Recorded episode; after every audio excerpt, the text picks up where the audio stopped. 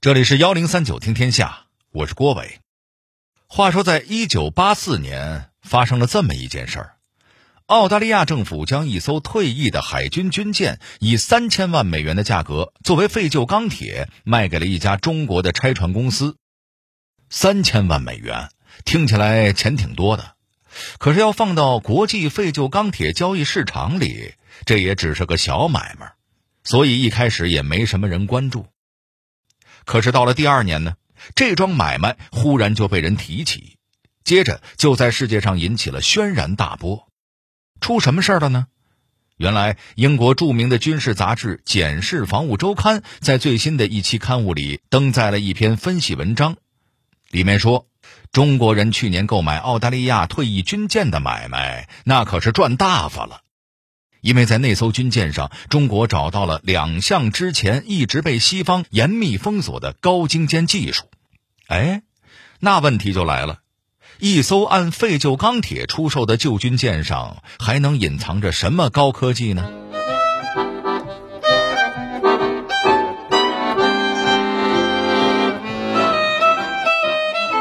重金打造的航空母舰，为什么却被英国人嫌弃？接盘侠澳大利亚为何接的是个头疼的难题？被当作废钢铁卖掉的船，怎么就成了中国人的宝贝？那两项被我们意外得到的高精尖，究竟又是什么科技？幺零三九听天下，郭伟和您聊聊为中国提供神助攻的墨尔本号航母。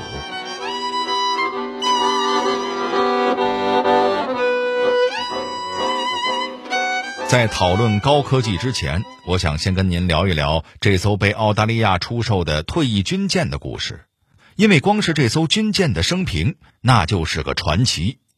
当然，这里的“传奇”俩字儿恐怕还得加个引号。话说，在一九四一年，日本联合舰队偷袭了美国的珍珠港。在那次战斗中，从日军航空母舰上起飞的飞机炸毁了大量的美军飞机和军舰。这件事儿给了当时世界上各个海军强国一个警示，大家开始意识到，大炮巨舰已经过时了，未来一定是一个属于航空母舰的时代。所以从那个时候起，有实力的国家都开始生产制造航空母舰。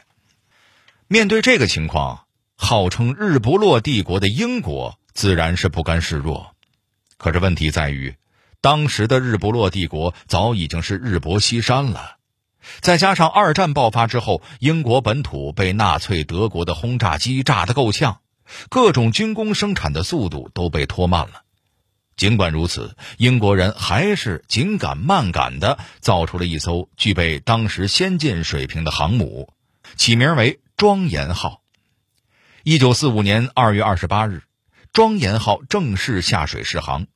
可是没等他正式服役，俩月后的五月八号，纳粹德国宣布投降，欧洲的战争就这么结束了。为二战打造的航母没来得及赶上参战，这就让英国人很尴尬了。您要知道，当时是二战刚结束。在战争里被打成废墟的英国，正需要把每一分钱都投入经济建设，恢复国家实力。可是，一艘航母那就跟吸金兽一样，维护、保养和日常使用那都需要大把的花费。对于当时已经捉襟见肘的英国财政来说，这简直就是生命中无法承受之重，实在是扛不住啊！扛不住了的英国政府只能考虑把航母卖掉。就在这个时候，有人找上门来了，谁呢？澳大利亚。英国人一看，这个客户好啊，既是冷战中我们资本主义阵营的战友，又是英联邦国家之一，攀个亲戚说，那不就是我们英国的小表弟吗？航母卖给你正合适。为了体现一个阵营的亲善团结。英国大手一挥，航母便宜卖了，只要十英镑，买不了吃亏，买不了上当。对，您没听错，就是十英镑。毕竟考虑到航母高昂的维护费用，英国人巴不得赶紧脱手。十英镑的价格，也就是意思意思。虽然把航母便宜卖了，但是在合同里，英国人有个附加条件，那就是未来这艘航母所有的升级和改造都必须由我们英国的造船厂来生产，然后再卖给澳大利亚。要说这英国人是真够精明的，不仅成功的甩掉了一包袱，还提前订好了后边升级改造的新订单，简直是一举两得呀！可能有人会说了，这样的苛刻条件。那澳大利亚也能接受吗？跟您说，澳大利亚还真是兴高采烈的接受了。为什么呢？因为当时的澳大利亚海军实力不足，正好需要增加一艘航母来给自己提气。既然这庄严号航母是英国人制造的，那之后的升级改造也由他们进行，我们澳大利亚政府最省心。于是，在双方签订了合同以后，澳大利亚政府又追加了升级改造的订单，为航母增加了蒸汽弹射器和一些新式武器。时间转眼就来到了一九五五年十月，庄严号航母总算是改造完工了。到了第二年的四月二十三号，它绕过半个地球，抵达了澳大利亚的军港，在这里。澳大利亚政府举行了隆重的仪式，将这艘船重新命名为“墨尔本号”，加入到自家海军的序列里，还成了舰队的旗舰。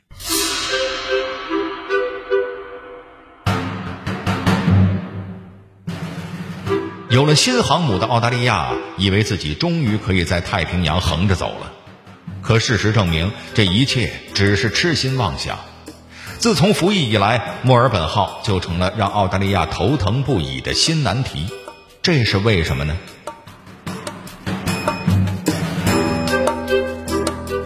新加盟的墨尔本号航母成了澳大利亚海军中最先进的军舰，排水量超过两万吨，还能够搭载四十架战斗机，续航能力超过四千海里，还拥有新型的防护装置。真正是做到了能打能守还能跑。既然如此，那澳大利亚人还头疼什么呢？原来这条船只要一出海，总会遇到点事儿，不碰个头破血流，他都不能顺利返航。这可不是我瞎说。一九五七年十月，已经服役了一年多的墨尔本号，终于迎来了自己第一个战斗任务，要出海进行巡逻航行。兴奋不已的澳大利亚水兵们立刻按照命令启动了航母的引擎。可是就在墨尔本号即将离开军港的时候，居然鬼使神差的撞上了自家的军舰兰卡号。墨尔本号船头变形，兰卡号的侧面被撕开了一个口子。万幸的是，当时大家的速度都不快，所以这次事故只是一次小剐蹭。让所有人都想不到的是，这次小事故。只是一个开端。一九六四年二月，墨尔本号再次出航，一开始一切顺利，可是就在即将返航的时候，他居然再次鬼使神差了一把，撞上了自家编队里的驱逐舰“航海者号”。要知道，这可是两万吨的航母撞上两千吨不到的驱逐舰，那不就跟石头碰鸡蛋一样吗？航海者号驱逐舰当时就被撞成了两截儿，沉了。跟他一同沉没的还有船上的八十二名水兵。这次事故让澳大利亚损失惨重，除了损失的驱逐舰和赔偿给水兵家属的抚恤金，为了修好墨尔本号，还得花上一大笔开销。事后，澳大利亚政府对事故进行了调查，最后得出结论。墨尔本号当时是在正常行驶，犯错的是驱逐舰的舰长，是他把船开到了航母的航线上，才造成了这起严重的事故。当然了，事情的真相究竟如何，我们也是不得而知。谁知道澳大利亚政府会不会把事故的责任推给一个死人呢？连续发生碰撞事故，让澳大利亚政府警惕了起来。觉得这航母暂时不能出海了，万一再出个意外，咱们就该成为国际笑话了。在之后的一段时间里，墨尔本号航母就一直停在阿德莱德的军港里。船虽然停着，可是船上的水手们可没闲着。澳大利亚政府对他们进行了集中的训练和考核，提升他们的军事素养。他们觉得，水手的水平上去了，就能避免事故的发生了吧？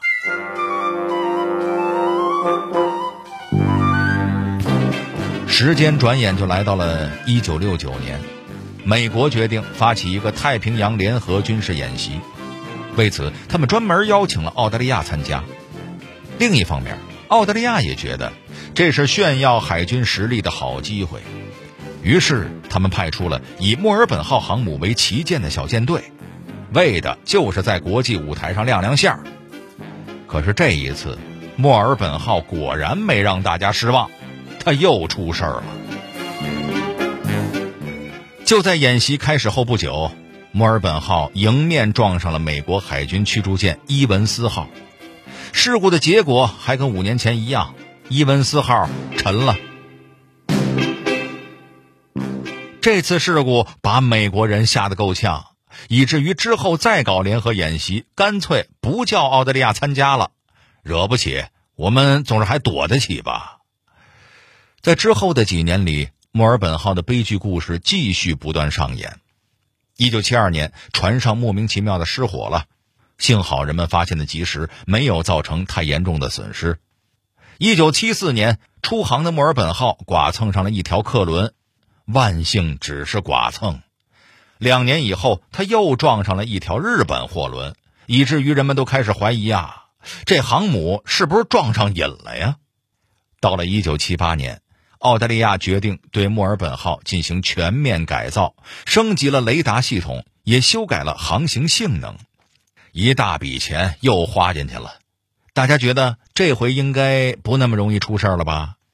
可是没想到的是，这船是不容易出撞击事故了，但是别的事故依然如故啊。先是船上的锅炉发生了爆炸，接着就是在航行过程中，那个让澳大利亚花了大价钱升级的新雷达，居然与船体分离了，直接掉进大海，沉了。从澳大利亚买下墨尔本号开始，这条船就陷入了事故、维修、再出事儿、再维修的恶性循环里。到了1982年，忍无可忍的澳大利亚政府终于决定让这艘船退役吧。既然如此，那这条船又为何会被当成废钢铁给卖掉呢？墨尔本号的经历让澳大利亚国内的舆论一片怀疑之声。海军的旗舰是这么一艘事故不断的破船，我们真能指望它上战场吗？压力之下的澳大利亚政府终于决定不忍了。一九八二年，他们宣布墨尔本号退役。那么，要怎么处理这样一个钢铁的庞然大物呢？有一种方法是拆船。说起来，拆船是一个技术要求很高的精细活你要知道。造船的材料里，除了钢铁之外，还有大量的塑料、木头以及有害物质。拆船的过程既要把一个钢铁巨兽分解掉，还要对其中的许多物质进行无害化处理，难度可是不小，花费也很高。举个例子，当年美国有艘航母叫尼米兹号，退役报废之后，美国政府打算对它进行拆解。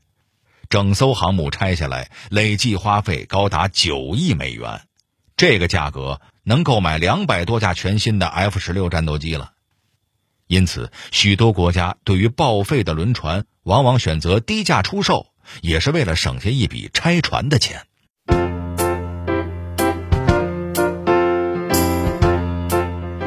于是，澳大利亚政府就在国际上放出消息，打算出售墨尔本号航母。标价三千万美元，这样的消息引起了我们中国的注意。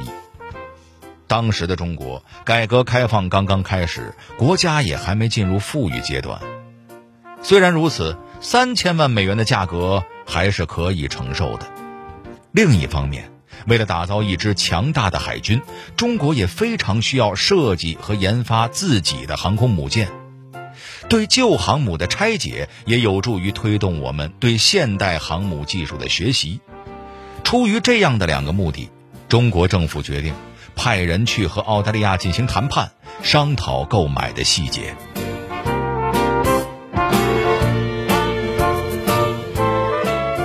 一九八四年，中方代表团抵达了澳大利亚，与澳大利亚政府展开了谈判。双方一个想卖，一个想买，自然是很快就达成了共识。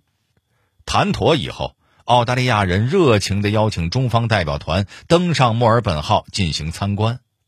此时的墨尔本号其实只剩下一个空壳了。为了防止技术泄露，早在卖船之前，澳大利亚人就已经把船上的电子设备和精密仪器统统拆走了。即便如此，这样一个钢铁巨兽还是让中方代表团的成员惊叹不已。真是不上不知道，一上吓一跳。原来传说中的航空母舰竟然有这么大！中方代表震惊之余，更是狠狠地下定了决心：早晚有一天，我们中国人也要造出自己的航母。就这样。一九八五年初，墨尔本号离开了自己驻守了三十年的澳大利亚，被拖船拖拽着向中国驶去。到了这一年的五月份，他安全抵达了位于广州东南部长洲岛的黄埔造船厂。在这儿，从不同领域征调来的三十多名专业技术人员，先把这艘航母里里外外清查了一个遍，对它进行了详细的研究。要知道。那时候可是六月，广东正在进入一年之中最闷热的时节，可是这些技术专家们却丝毫没有被炎热的天气影响。转眼半个月过去了，专家们还嫌研究的不够透彻，于是他们向组织申请延长调研的时间。为了减少花销，大家索性住进了工厂附近闷热的工棚里，对船上的每一个船舱进行详细研究。最终摸透了墨尔本号的结构和细节。对墨尔本号进行详细的研究，对于我们设计自己的航母究竟起到了怎样的帮助呢？被西方媒体提到的隐藏在墨尔本号上的两项高科技，究竟又是什么呢？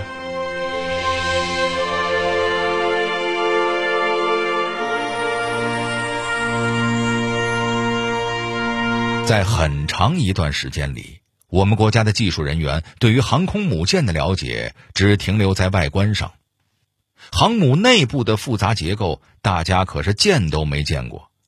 现在我们买下了墨尔本号，咱们可算是能够好好分析一下了。大家可以研究各个舱室的用途以及舱室的分布，从中摸索出航母结构的合理性。这让我们在设计制造自己的航母时，可以少走不少的弯路，真正实现弯道超车。至于咱们节目开头提到的《检视防务周刊》爆料出来的两项高精尖技术，其实啊也没有多玄妙。其中一个是航母的建造步骤，按照那篇文章的说法，一艘航母的建造是有别于一般的大型海洋船只的。中国人在得到了墨尔本号以后，便可以通过对它的逐步拆解，反向推导出航母建造的每一个步骤。如果这么说您理解不了，我再给您举一例子，这就好像是搭积木一样，要从第一层开始搭，一直搭到最高层。那么我们在拆掉它的时候，就能够看出我们之前一步步搭建的过程。要知道，西方人为了建造现代化的航母，花费了几十年的时间进行研究。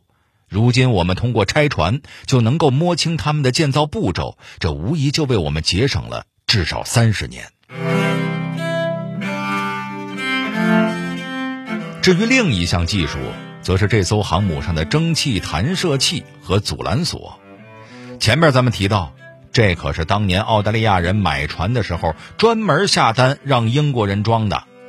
按理说，在卖船之前，澳大利亚人要拆掉所有的关键部件。可或许是他们太粗心了。总之，在那个过程中，电子设备虽然都拆掉了，可是机械部件却基本上保留了下来。可能有人会好奇，这个部件真有那么重要吗？您要知道。飞机要起飞，就需要足够的滑行距离，可是，在航母上，飞行甲板长度有限，一旦风向不合适，飞机就可能因为滑行距离不足而直接掉海里。要想解决这个问题，就需要使用弹射器。这就好像是一个大号的弹弓，不过它发射的可不是半两重的弹丸，而是十几吨沉的飞机。通过使用弹射器，可以让飞机拥有一个更大的初速度，缩短滑行距离，确保飞机安全起飞。对于墨尔本号来说，虽然电子设备都被拆除了，但是弹射器、阻拦索和飞行甲板基本上被完整的保存了下来。这就让我们的研究人员能够从结构中摸索出航母上飞机从起飞到降落的全过程。这个消息让西方国家震惊不已，连美国都忍不住跳出来对澳大利亚这个猪队友进行了严厉的指责，指责他们为中国的航母研发技术提供了一次神助攻。一九八七年。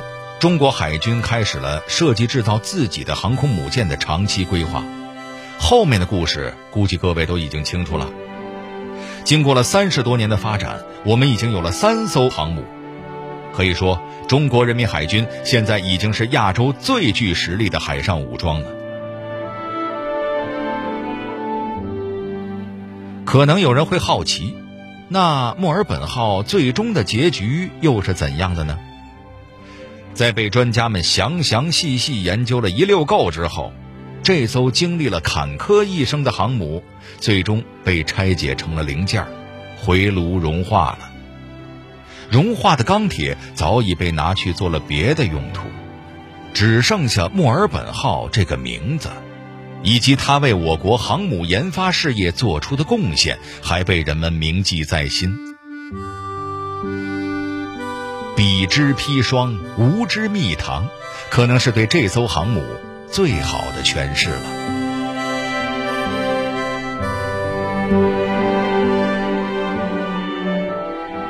好了，这里是幺零三九听天下，我是郭伟。最后，我代表节目编辑于达、程涵，感谢您的收听。